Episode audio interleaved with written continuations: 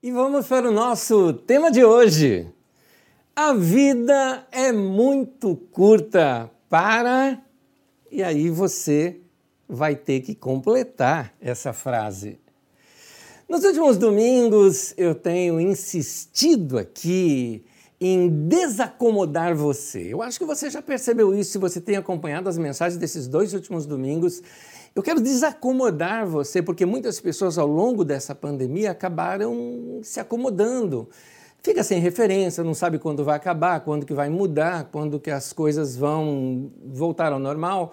Então, não, não sonham mais, não se prepararam mais para um crescimento. Eu também quero te ajudar nesse tempo a vencer o medo, a vencer uh, o desânimo e às vezes até aquela preguiça que de vez em quando bate na gente dizendo: ah, eu não quero fazer nada. Mas tudo isso tem que ser enfrentado uh, da mesma forma como a gente enfrenta uma doença. Por quê? Porque a morte dos seus sonhos paralisa a sua vida. Se você deixa de sonhar, você perdeu aquele motor que te empurra, que te impulsiona para a vida. Então a gente tem uma hora que a gente tem que parar tudo e repensar o que a gente quer da vida. Ora, pensa comigo aqui, olha só isso. O que te faz feliz na vida? O que é que te faz feliz na vida? O que te faz sentir que eh, na vida, que a vida está andando? Então, uh, o que você precisa experimentar na sua vida é algo chamado progresso. Você pode talvez até nem ter chegado lá, mas quando você toma uma atitude na sua vida e deu um passo na sua vida na direção daquilo que você uh, está sonhando, está desejando, aquilo já te desperta para algo. É interessante, há um certo nível de prazer e felicidade nisso que eu chamo de progresso. Quando a gente percebe, olha, eu dei uma melhorada aqui, minha casa está um pouco melhor, minha vida financeira, eu cortei algumas dívidas e, puxa, já já está mais estável. O relacionamento estava meio cheio de picuinha, mas agora a gente deu uma saída, deu uma passeada e ficamos melhor. Batemos um papo e resolvemos aquele assunto. Qualquer progresso que você sente na sua vida, ou quando você faz um negócio novo, ou, ou, ou começa a realizar algumas coisas, qualquer progresso que você tem na vida, te faz se sentir mais vivo. É, Passado, queridos, esse momento nosso de pandemia, é hora de nós arregaçarmos as mangas e começarmos a preparar nossa vida para progredirmos para os próximos anos. Ora, para muita gente, o ano de 2020 é um ano perdido. Para muita gente está assim, fala, é um parêntese. Parece um ano perdido. Pois é, o que, nós vamos fazer depois? É como se você tivesse um compromisso de chegar a um determinado lugar. E por alguma razão, uma batida policial ou algum, alguma situação de trânsito ou um acidente ou um carro quebrado, você pegou um determinado trânsito. Só que passado aquele trânsito, a estrada está livre e é uma tendência natural nossa do que vamos acelerar. Vamos, eu estava indo muito mais tranquilo, eu vou acelerar, não vou ultrapassar o limite de velocidade, mas vou acelerar um pouco mais, porque eu quero chegar lá ainda no horário. Da mesma forma, na nossa vida, passada essa pandemia, nós vamos ter que acelerar um pouco mais os nossos processos. A minha dica é: começa a fazer os seus planos agora. Nessa semana eu me reuni com toda a liderança da nossa comunidade, pela internet, tá? É, e na nossa reunião, que foi muito gostosa ali, eu estou despertando os nossos irmãos a nós gerarmos algo novo na nossa comunidade, no qual nós já estamos trabalhando agora. Aliás, vários ministérios, inclusive eu também na área administrativa, nós estamos trabalhando muita coisa nova para a nossa comunidade, porque esse é o tempo de nós prepararmos tudo para quando voltarmos nossas reuniões. Carisma 2.0, você vai ver. Vai estar tá tudo novo, tudo diferente, um crescimento maior, porque nós não podemos perder muito tempo na vida. Afinal de contas, a vida é muito curta. Um primeiro passo que eu costumo dizer para quem quer correr na vida, aliás, esse conselho é bíblico. O primeiro conselho bíblico para quem quer correr na vida é você se desembaraçar de todo o peso. O texto de Hebreus, no capítulo 12, no versículo 1, o texto diz assim: Livremo-nos de tudo que nos atrapalha e corramos com perseverança a corrida que nos é proposta. Na tradução de Almeida, diz assim: desembaraçando-nos de todo o peso que está grudado na gente, que tenazmente nos assedia, que está grudado na gente. Você está com chumbo nos pés, está na hora de quebrar esses chumbos dos seus pés, de tirar esses sapatos pesados e correr. Essa que é a ideia uh, uh, do texto, porque eles tinham a figura dos corredores eh, gregos que treinavam com pesos em seus tornozelos para que no dia da corrida eles soltassem aqueles pesos e se sentissem muito mais leves para correr. Pois bem, é, é, é, isso que a Bíblia está nos ensinando. É tempo da gente tirar todo o desenrosco, se livrar daquilo que está nos segurando para que a gente possa correr muito mais. Eu tenho três conselhos para te dar hoje na, sobre esse tema de hoje. Uh, e o primeiro é: a vida é muito curta para se conviver com a culpa. A culpa é um desses pesos que tenazmente nos assedia. A culpa é um desses pesos que segura a gente de correr, é como uma âncora na vida da gente. A culpa muitas vezes vai fazer com que a gente não dê nenhum passo porque a gente acha que não merece. A culpa vai fazer com a gente é, algo como assim, se algo deu errado, ah, eu merecia mesmo, não é? A culpa vai fazer isso com a gente. Há um texto na Bíblia Sagrada até interessante, eu, eu não quero tirá-lo do seu contexto, mas eu vou apenas pensá-lo ali, dentro do seu contexto, claro, que é na história de Jacó. Jacó ele teve um problema sério, ele havia roubado seu irmão e fugido por causa disso. A culpa então começou bater na cabeça do Jacó e explodir lá dentro dele, segurando a vida dele para crescer. E isso fez ele sentir, inclusive, algo aqui que eu quero mostrar aqui no texto para você. Para não ler a história toda, eu vou pensar só esse trechinho da história em Gênesis 29, 15, numa conversa de Labão, que era o sogro de Jacó, com Jacó, porque Jacó fugiu da sua terra, foi até uma outra terra, conheceu uma mulher, é, quis se casar ali com ela, para se casar com ela, ele não tinha o dinheiro dos dotes, então ele começou a trabalhar para o seu sogro para poder obter aquela mulher para si. E enquanto trabalhava, olha só o que o texto diz aqui, de Gênesis 29, 15. Já fazia um mês que Jacó estava na casa de Labão, quando esse lhe disse: Só por ser meu parente você vai trabalhar de graça? Diga-me qual vai ser o seu salário. É interessante isso. O, o Labão estava dizendo assim: Você é, tudo bem, você é meu parente, você me deve, você também vai pagar o seu dote para ter a minha filha, mas você vai trabalhar de graça só por causa disso? Qual era o problema? Jacó estava se punindo.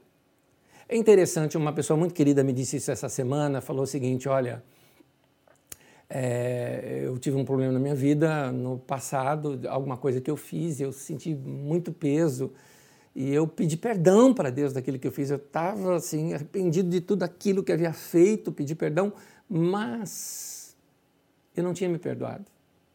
Então um dia aquilo me veio à mente e eu precisei me perdoar. Foi a partir dali que eu senti a leveza na minha vida. Deus já tinha perdoado, mas eu não tinha me perdoado. É interessante isso. Quando a pessoa não se perdoa, ela fica ali com a culpa, massacrando a sua mente, massacrando o seu coração, apertando é, de todo lado, é, é, como um alto flagelo, como se viesse a se punir. Então, a vida é muito curta para se conviver com a culpa. Quando uma pessoa sente culpa, ela acaba achando que merece tudo que de ruim acontece na sua vida. Isso vai afetando a pessoa, afeta emocionalmente, mas afeta até fisicamente o que a pessoa está passando. Querido e querida, se você precisa entender uma coisa, não tem nada que você possa fazer que dá para mudar o seu passado. Mas você pode fazer uma coisa que vai influenciar o seu futuro. Porque você não consegue colar um ovo quebrado. mas você pode fazer no presente alguma coisa que dá para influenciar o seu futuro. A vida é muito curta para ficar carregando coisas que você não precisa. Muitas pessoas carregam coisas demais na vida e a sua vida não é boa, porque ela carrega culpa, ela carrega mágoa, ela carrega tanta coisa. Quando nós nos sentimos mal acerca de nós mesmos, normalmente a gente até exagera, porque a gente já assim está tudo ruim mesmo, então vou enfiar o pé na jaca, diz a expressão popular. Então, quando nós é, sentimos maus com nós mesmos, é, normalmente nós nos abrimos para cometer erros maiores ainda. Ah, sabe aquela pessoa que quebra uma dieta? Então, o que, que ela faz? Agora ela se libera para comer de tudo de novo, porque ela quebrou sua dieta. Foi um, foi um momento mas ela pega e enfia o pé na jaca, né? no caso aqui, enfia a boca né? para comer toda a jaca. É como alguém, por exemplo, que de repente, sei lá, estragou o casamento, aí enfia o pé na balada e sai na vida e faz coisas piores, talvez. Algumas pessoas, quando também erram na vida, de repente uma decisão errada, um negócio errado, e ela se sente culpada, aí ela desiste dos seus alvos. Isso é muito ruim. Isso é muito ruim, porque é, vai aumentando e aumentando e aumentando aquela culpa. É muito importante você saber disso. A culpa não nos faz ficar melhor.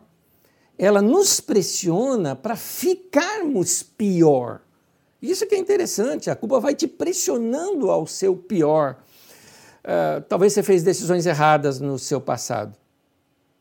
Uh, mas eu acredito que hoje você está fazendo já decisões corretas. Quer ver uma delas? Você está ouvindo essa palavra.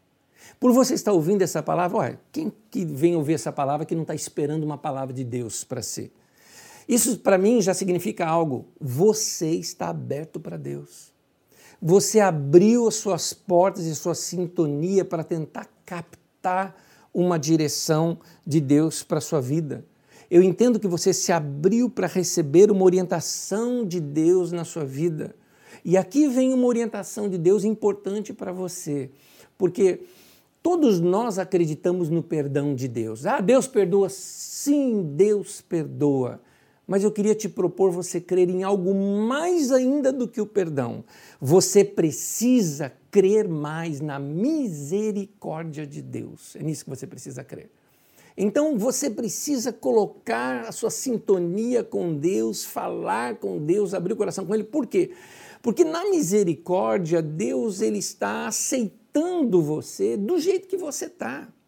Quando você fala, mas eu não mereço, pois é para isso que tem misericórdia. Bondade é dar o que a pessoa merece, mas misericórdia é dar até o que a pessoa não merece.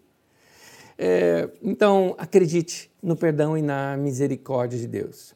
Há um texto no livro de Salmos, Salmo 67, versículo 1, o texto diz assim: Começa, um detalhezinho no texto, começa com pausa. Eu vou te explicar isso já já. Que Deus tenha misericórdia de nós e nos abençoe e faça resplandecer o seu rosto sobre nós.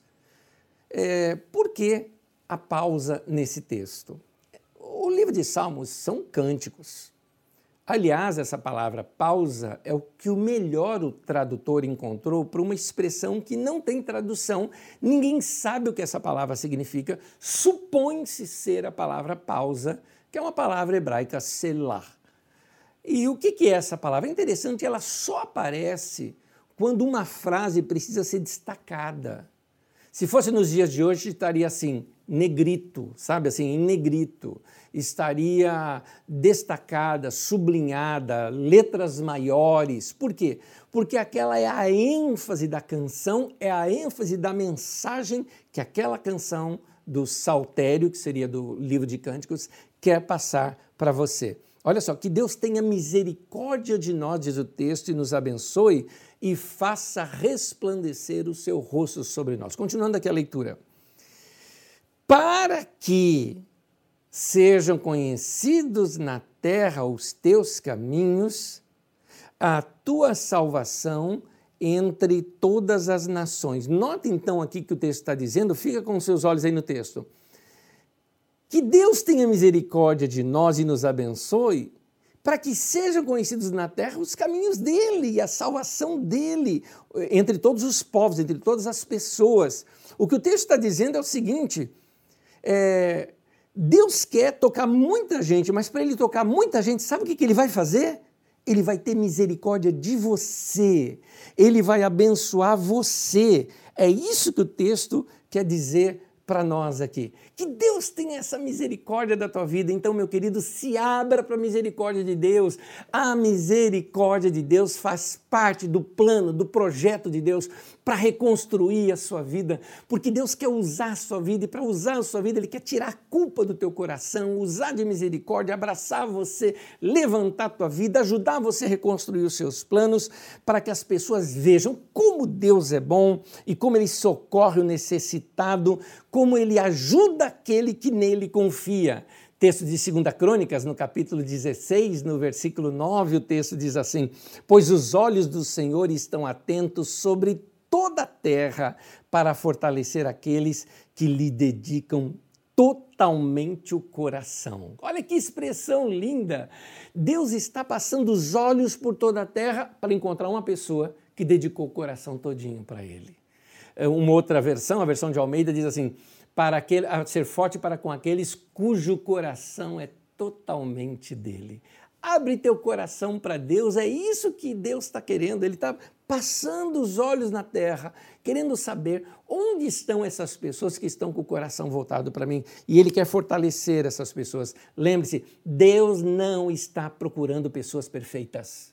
Deus não está procurando só os certinhos, os perfeitos, aqueles que nunca erram. Deus não está. Deus está focado em procurar e encontrar e fortalecer pessoas cujos corações estão completamente voltados para Ele. Então, meu querido, se livre da culpa. Vai para Deus, confessa, confessa também para você mesmo, eh, pede perdão para Deus, perdoe a si mesmo, aceite o perdão de Deus, acredite, creia na misericórdia de Deus. Tenha fé nessa misericórdia de Deus, se abra e deixa Deus dar esse primeiro passo da reconstrução da sua vida, tirando esse peso de você para que você possa crescer. Agora vem um segundo passo.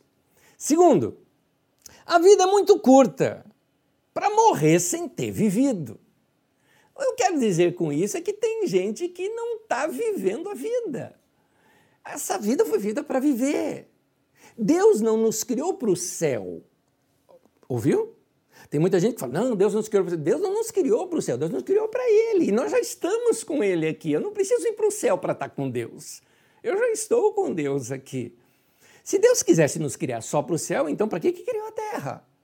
Deus criou isto aqui para nós vivermos. Essa experiência de vida é um presente de Deus para nós. Por isso eu quero viver vida vivida, né? não vida morrida. Né? Tem gente que está vivendo a vida como se a vida tivesse que aguentar, sabe assim, fila. Tem gente que acha que a vida é uma fila, que você tem que ficar parado, esperando a fila andar para que um dia você chegue no céu. Ah, pera lá.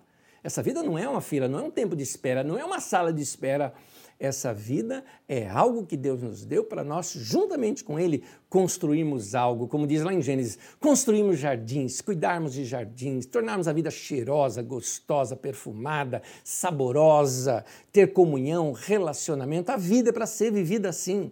Aliás, o tema central, o texto central da minha mensagem de hoje é esse que eu vou ler agora para vocês. Que, aliás, vou contar uma coisa para vocês, é o meu texto predileto para ministrar em casamento. Normalmente, em casamento, eu já começo com esse texto, porque ali nós estamos no ápice, não é? Da conquista de um momento de duas pessoas. E por isso esse texto eu acho que ele revela muito aquele momento, porque ele pode criar novos momentos assim. E eu quero explicar isso para você depois da leitura. O texto é um texto de sabedoria. E nessa sabedoria bíblica fantástica, né, é, que, que veio da sabedoria judaica, está o texto de Eclesiastes. Eclesiastes, no capítulo 9, do versículo 7 ao versículo 10, diz assim: Portanto, vá, coma com prazer, beba de coração alegre, esteja vestido com roupas de festa, unja sempre a sua cabeça com óleo. Eu peguei só o, o, os trechos do texto em que mostra é, ações. Continuando. Desfrute a vida com a mulher a quem você ama. O que as suas mãos tiverem que fazer, que o façam com toda a sua força. Vocês vão notar que aqui no texto, depois vocês fazem uma leitura mais longa desse texto, eu só me dediquei ali no texto a mostrar as ações que estão implícitas naquele texto. Por quê? Porque a vida nossa ela é marcada por momentos que a gente cria. Tem muita gente que está esperando momentos cair do céu. Gente, para de viver na espera de um milagre. É verdade, tem gente que deveria ser o tema desse filme, na espera de um milagre, porque fica só esperando milagre na sua vida. Gente, milagre não é a ordem do dia, milagre é Deus que faz, ele sabe quando faz, se quem quer fazer, quando quiser fazer. Meu querido, você quer alguma coisa? Crie. Você quer alguma coisa? Invente. Você quer alguma coisa? Tome um passo, faça alguma coisa. Aqui o texto está mostrando que a vida é marcada por esses momentos que a gente cria. O texto nos ensina a criar novos momentos. Por quê? Porque não são só grandes momentos da vida da gente que a vida é marcada, a vida também é marcada por muitos pequenos momentos. Nota assim, coma com prazer, diz lá o texto, né? Por exemplo, meu querido, o prazer de uma comida é um prazer efêmero. Efêmero significa assim, como uma nuvem que se desvanece rapidinho. Uma coisa que é só para aquele momento, como um pôr do sol. Ontem, por exemplo, eu estava estudando, revendo o que eu estava para ministrar aqui com vocês. Teve um momento que eu parei tudo. Eu queria ver o pôr do sol. Por que o pôr do sol? Ah, mas hoje não tem pôr do sol? Tem, deve, eu acho que hoje vai ter um pôr do sol muito bonito. Mas o de ontem é o de ontem. Ele era único. Eu queria curtir aquele momento. Eu parei. Não tem que ter pressa. Aquele momento não vai ter outro igual. Então, coma com prazer, crie esses momentos. É, curta o momento com coração alegre. É como. É, é, é o meu caso, tá? É como tomar um café. Alguém me disse o seguinte: eu só tomo café como uma ocasião especial. É interessante isso, né? Então aquele momento tem que se tornar especial, né? O sentir aquele buquê, né? Tem gente que faz isso com vinho, eu faço com café. Né? Aquele cheiro gostoso, aquela coisa inebriante, aquele sabor que vem, que entra, aquela energia que, que traz momento. Alguém fala, Nessa, mas que besteira, isso passou. Besteira para você, para mim não é. É gostoso, eu gosto, eu curto. Então descubra os seus momentos. O texto, inclusive, fala até o seguinte: coloca a melhor roupa para sair. Oi, que vantagem tem deixar guardada? Aquela roupa que você comprou, que você nunca usou, sabe aquele negócio de se vestir bem, olhar assim no espelho e falar: ó, esse eu queria para mim, né? Sim. Então, você tem que se sentir bem, é gostoso. Aquela roupa gostosa que se faz você se sentir melhor, sempre se arrumar, sempre se perfumar. É esse o sentido do texto quando fala unja sua cabeça com óleo. Isso eram é, óleos aromatizantes que deixavam o cabelo mais bonito e que aquilo dava aquele perfume, né? quando você saía debaixo do sol e tudo mais que se andava naquele tempo, aquilo exalava um perfume gostoso e cheiroso. O que, que o texto está ensinando? Está ensinando você a perceber que você está exalando simpatia, passando vida para os outros, se sentindo bem consigo mesmo, cuidando de si. É isso que o texto está falando. Curta a vida com a mulher que você ama. O que, que está dizendo? Fala para alguém que você ama curta sentir a, a presença daquela pessoa. É, sabe aquela, aquela coisa gostosa de estar junto por estar? Aquela coisa assim, olha, sua companhia me faz bem. Sabe aquele abraço que demora mais tempo ali juntos, porque está eh, percebendo um o outro ali próximo? É isso. O texto fala o que as suas mãos tiverem por fazer, faça com todas as suas forças. Quando fala faça com todas as suas forças, o que está dizendo? Dá o melhor, seja excelente, dá o melhor de você, vá até o teu limite do que você pode fazer de bem naquilo. Então, ter o prazer de criar, ter o prazer de fazer algo, seja escrever, seja trabalhar, seja plantar, seja fazer um artesanato. Um amigo meu, nessa semana, por exemplo, mostrou para mim um artesanato que ele faz de, de, de, casas. Ele desenha casas assim, uh, usando material reciclável. Eu falei, eu não imaginava, e é um amigo tão próximo, eu falei, eu não imaginava que ele, que ele era um artista. Ele falou, eu vou lá para o meu canto na minha casa e faço aquilo, e faz com com gosto, porque aquilo, aquilo você está criando, você está inventando uma coisa que não existia. É dar-se o prazer de ter prazer naquilo que fez. Quando uma pessoa tem culpa, ela, ela não se permite sentir prazer. Vou repetir. Quando uma pessoa sente culpa na vida, ela não se permite sentir prazer. Por isso que no primeiro ponto eu falei que a vida é curta demais para a gente conviver com a culpa porque você precisa se livrar dessa culpa, pedir perdão para Deus, se perdoar, li, se liberar, seguir em frente e partir para esse próximo momento aqui, que é você criar coisas novas, dar passos na vida e se dar o prazer de sentir prazer. Meu querido, acorda, acorda. Uma frase que eu li nessa semana: cada dia que passa não é mais um dia, mas sim menos um dia. Então, não deixa para o final da sua vida para perceber que você queria fazer um monte de coisa que você não fez.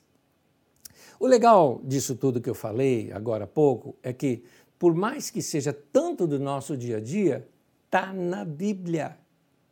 Eu estou dizendo isso porque acho que vocês que convivem comigo, principalmente aqui na Carisma, né, já percebeu que nós não temos uma teologia que ensina as pessoas a viverem na espiritosfera, não é?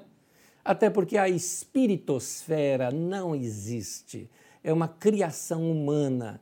Então a gente fica lá nos céus e tudo e tal, tal, tal, e a vida, que é aquela encrenca só. Então aquilo é fuga, isso é Torre de Babel onde as pessoas querem fugir e ir para o céu, construir uma torre e ir para o céu. Deus sabe o que, é que ele fala, ele destrói aquela torre e fala: não, não, não, vai por toda a terra e se espalha na terra. Eu quero é comunhão, relacionamento. Eu te coloquei na terra é para você viver. Não foge para o céu, não. É para você viver. Meu querido, a vida é curta, então curta a vida. A vida é muito curta. Tão curta que quando você, por exemplo, vai num cemitério, você vê ali na lápide uma data, um tracinho e outra data. O que é a primeira data? Nascimento. O que é a outra data? A morte. O que é o tracinho? Olha o tamanho da vida. A vida é aquilo lá. A vida é curta. Então vai viver, meu querido, porque depois não dá mais. Agora, aquele texto que eu li de Eclesiastes, olha só como o texto continua. O texto continua, e ele continua de modo dramático, é para chamar atenção, ele acorda. Sabe quando alguém chega assim para você e conta uma coisa tão dramática, não é? é? Às vezes a gente fala até brincando, né?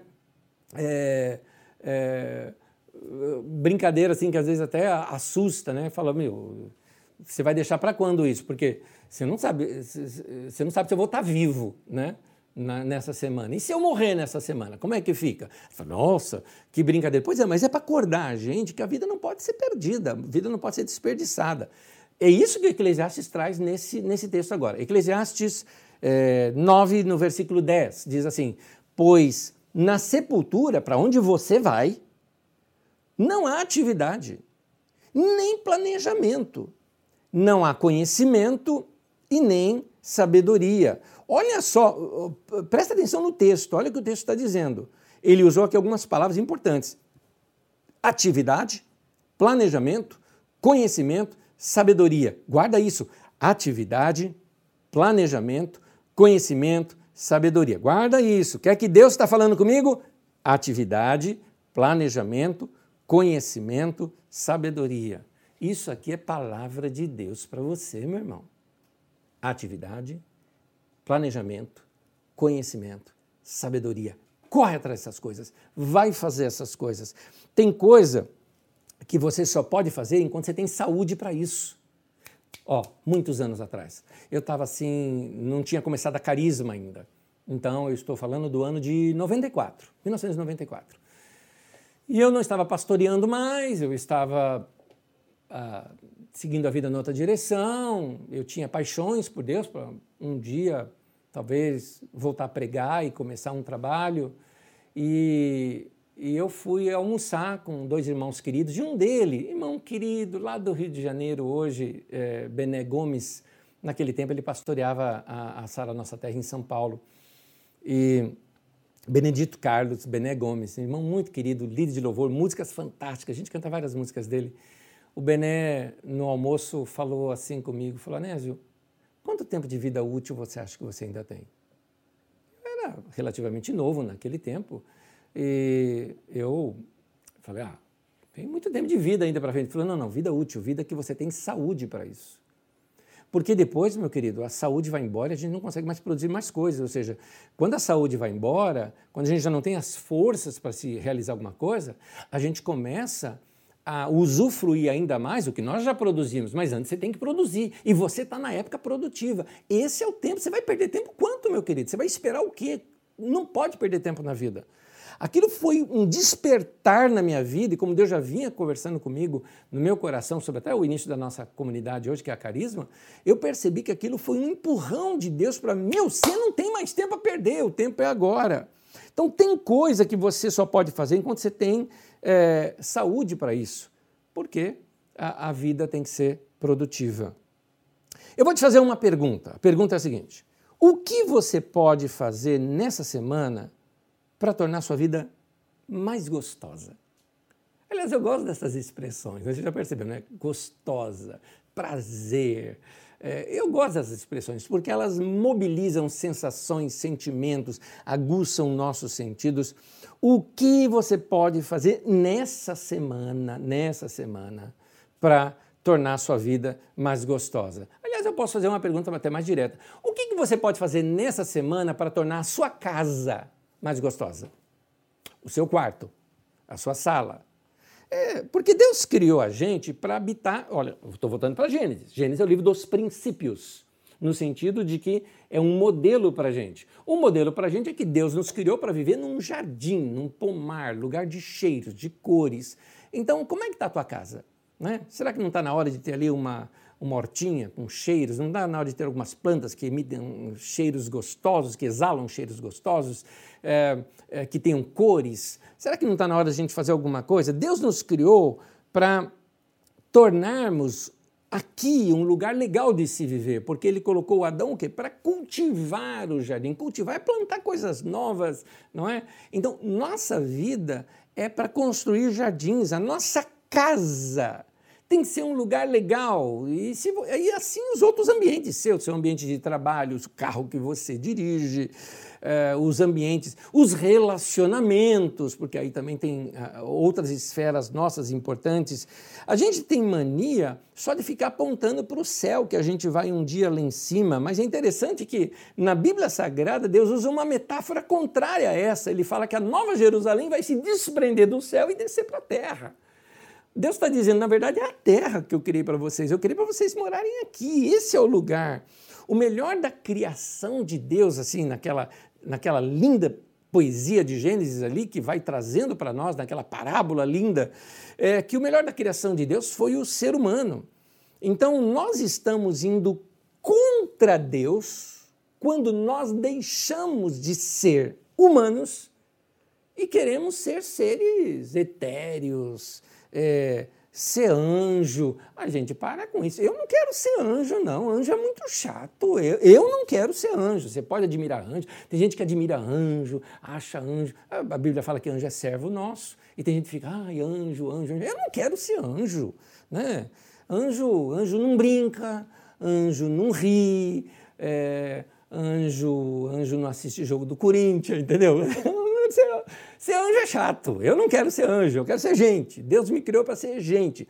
Gente ama, gente abraça, gente beija, gente canta, gente dança. Anjo também dança. É, gente dança, gente lê, a gente aprende, a gente cresce, a gente é curioso, a gente cria, não é? É gente. Deus nos chamou para ser gente.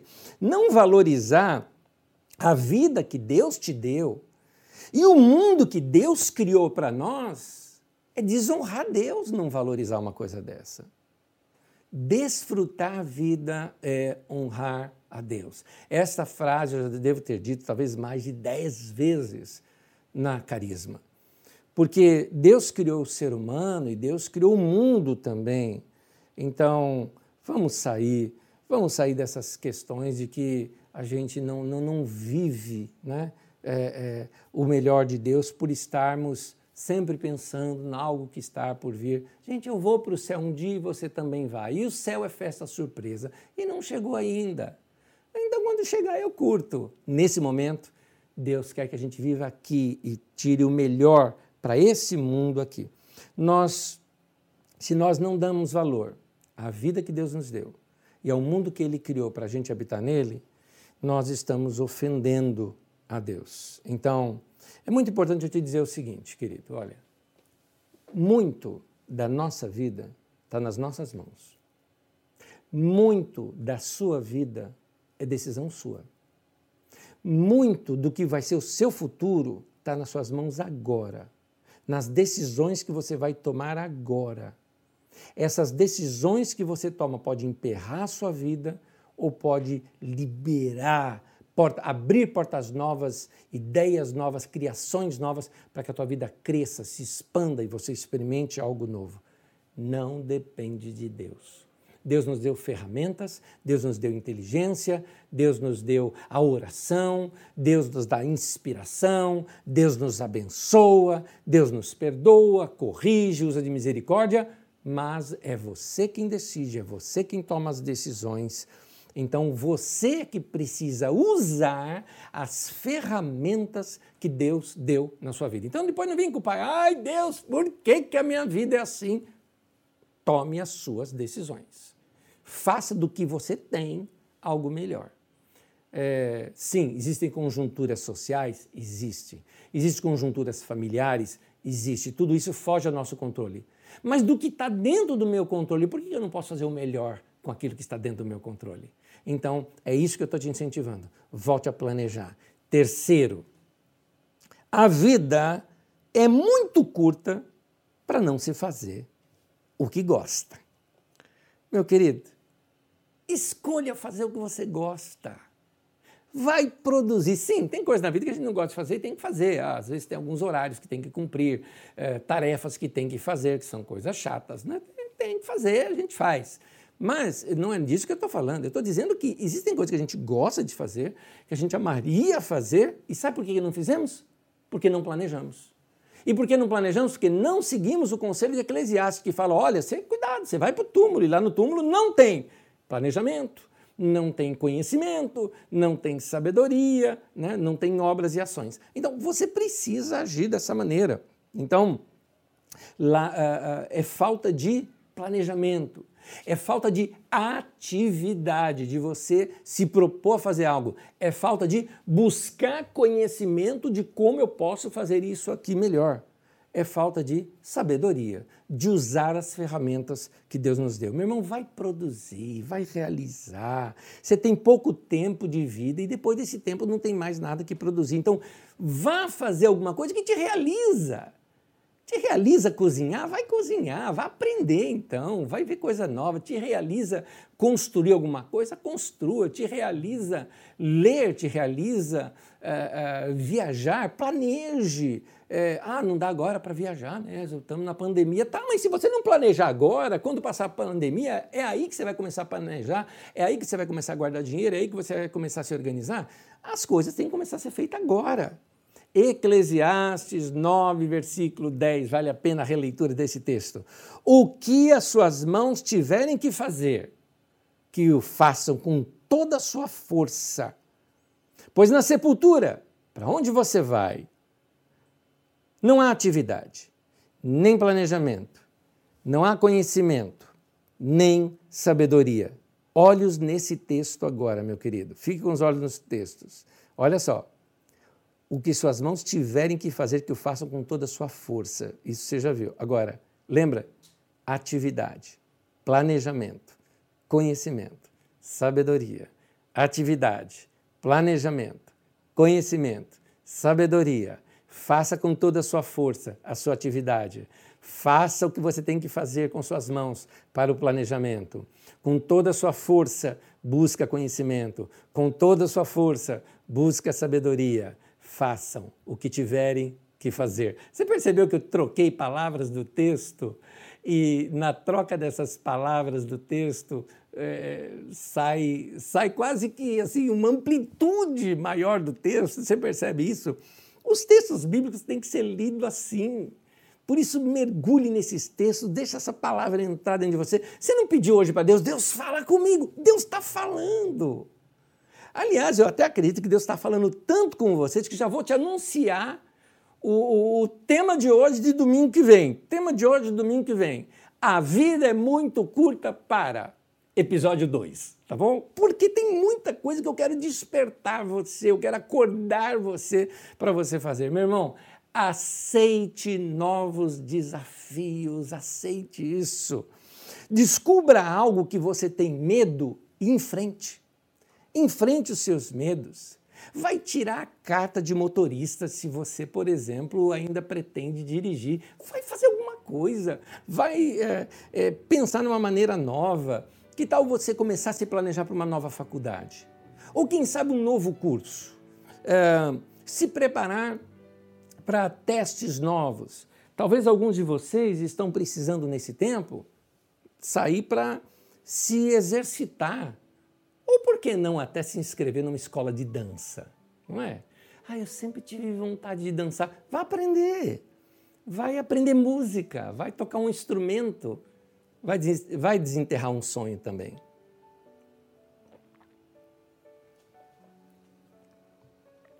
Amplie o seu leque de amizades. Você já pensou em comer uma comida nova? Você já pensou comer alguma coisa totalmente diferente para você? Para sentir sabores novos? Você já pensou em se planejar em fazer uma viagem para daqui a algum tempo, quando isso for permitido, para um lugar que você nunca foi, uma cultura que você nunca viu, dentro do nosso Brasilzão mesmo, talvez uma experiência nova que você nunca teve. Lembra o que, que o texto de Eclesiastes diz? O que te vier a mão para fazer, faça. Quando a oportunidade aparecer, meu querido, aproveita. Porque às vezes aquilo é efêmero. O papo tá bom, Continua. É gostoso. Às vezes aquela ligação que era para demorar ali dois minutinhos ficou uma hora. Às vezes aquele bate-papo gostoso se prolongou um pouco mais. Quer ler um livro novo? Vai ler. Veja um novo, veja talvez algum tipo de livro que você ainda não tenha lido. Ou quem sabe algumas coisas que são aquelas que nos, nos parece que nos tiram do mundo. Pintar um quadro, por exemplo. Ou pegar um papel e desenhar. Ou talvez jogar um jogo novo de tabuleiro.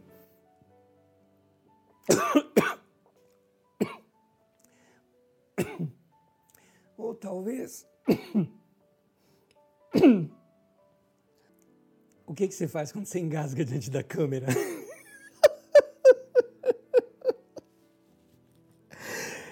juro para vocês que eu tentei manter minha compostura aqui, mas eu perdi completamente.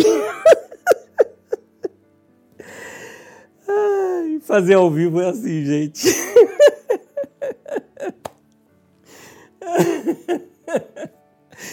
volta, volta, volta.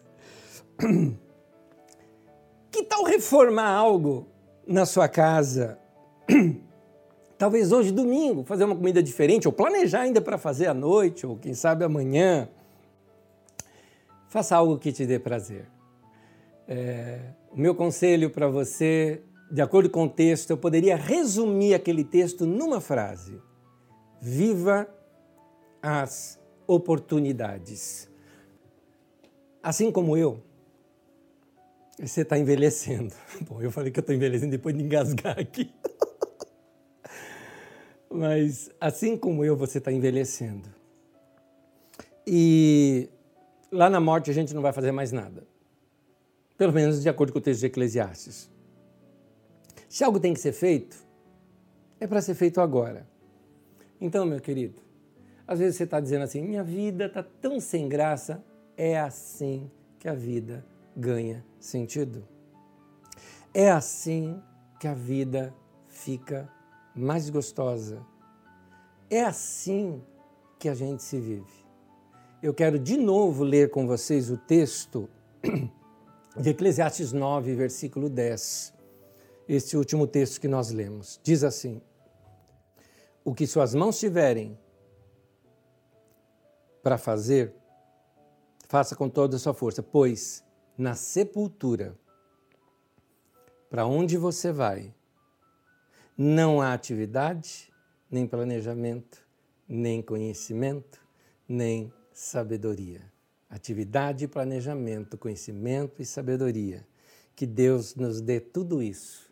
Em nome de Jesus. Ora comigo. Senhor, eu abro meu coração junto com os meus irmãos para te dizer que nós aceitamos o desafio que o Senhor está nos dando hoje. O desafio de pensar diferente, o desafio talvez de sair um pouco desse trilho, desse paradigma da nossa vida e viver uma vida diferente. Nós aceitamos o desafio de repensar os nossos caminhos. Nós aceitamos o desafio de se abrir para o novo, para que o Senhor nos mostre caminhos novos que nós possamos trilhar. Nós aceitamos o desafio de chegarmos um dia diante do Senhor e dizer: vivemos tudo que o Senhor nos deu. Nós aceitamos o desafio de uh, cortar as âncoras do passado e nos libertarmos para uma vida melhor que o Senhor tem para nós. Nós aceitamos o desafio de planejar, de pensar, de buscar conhecimento, de buscar sabedoria, de agir, de ter atividade. Nós aceitamos o desafio da atividade, do planejamento, do conhecimento e da sabedoria. Mexe com a gente, ó Deus. Continua retrabalhando nas nossas mentes e corações, mesmo após esta mensagem aqui de hoje. Que essa mensagem seja uma semente poderosa no coração de cada pessoa que a escutou. E assim, a sua vida se abra para um tempo novo e experimentem o melhor do Senhor. Que a boa mão do Senhor esteja sobre todos nós, nos abençoe e nos guarde. Em nome de Jesus. Amém e amém. Eu convido você a, é, a, no dia de hoje, ainda refletir sobre essa palavra.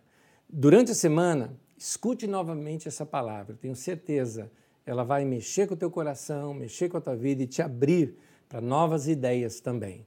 Benção na tua vida, benção na tua casa, bom domingo para vocês ou boa semana, você que está me ouvindo num outro dia, num outro momento. Bom dia, boa tarde, boa noite. Deus abençoe.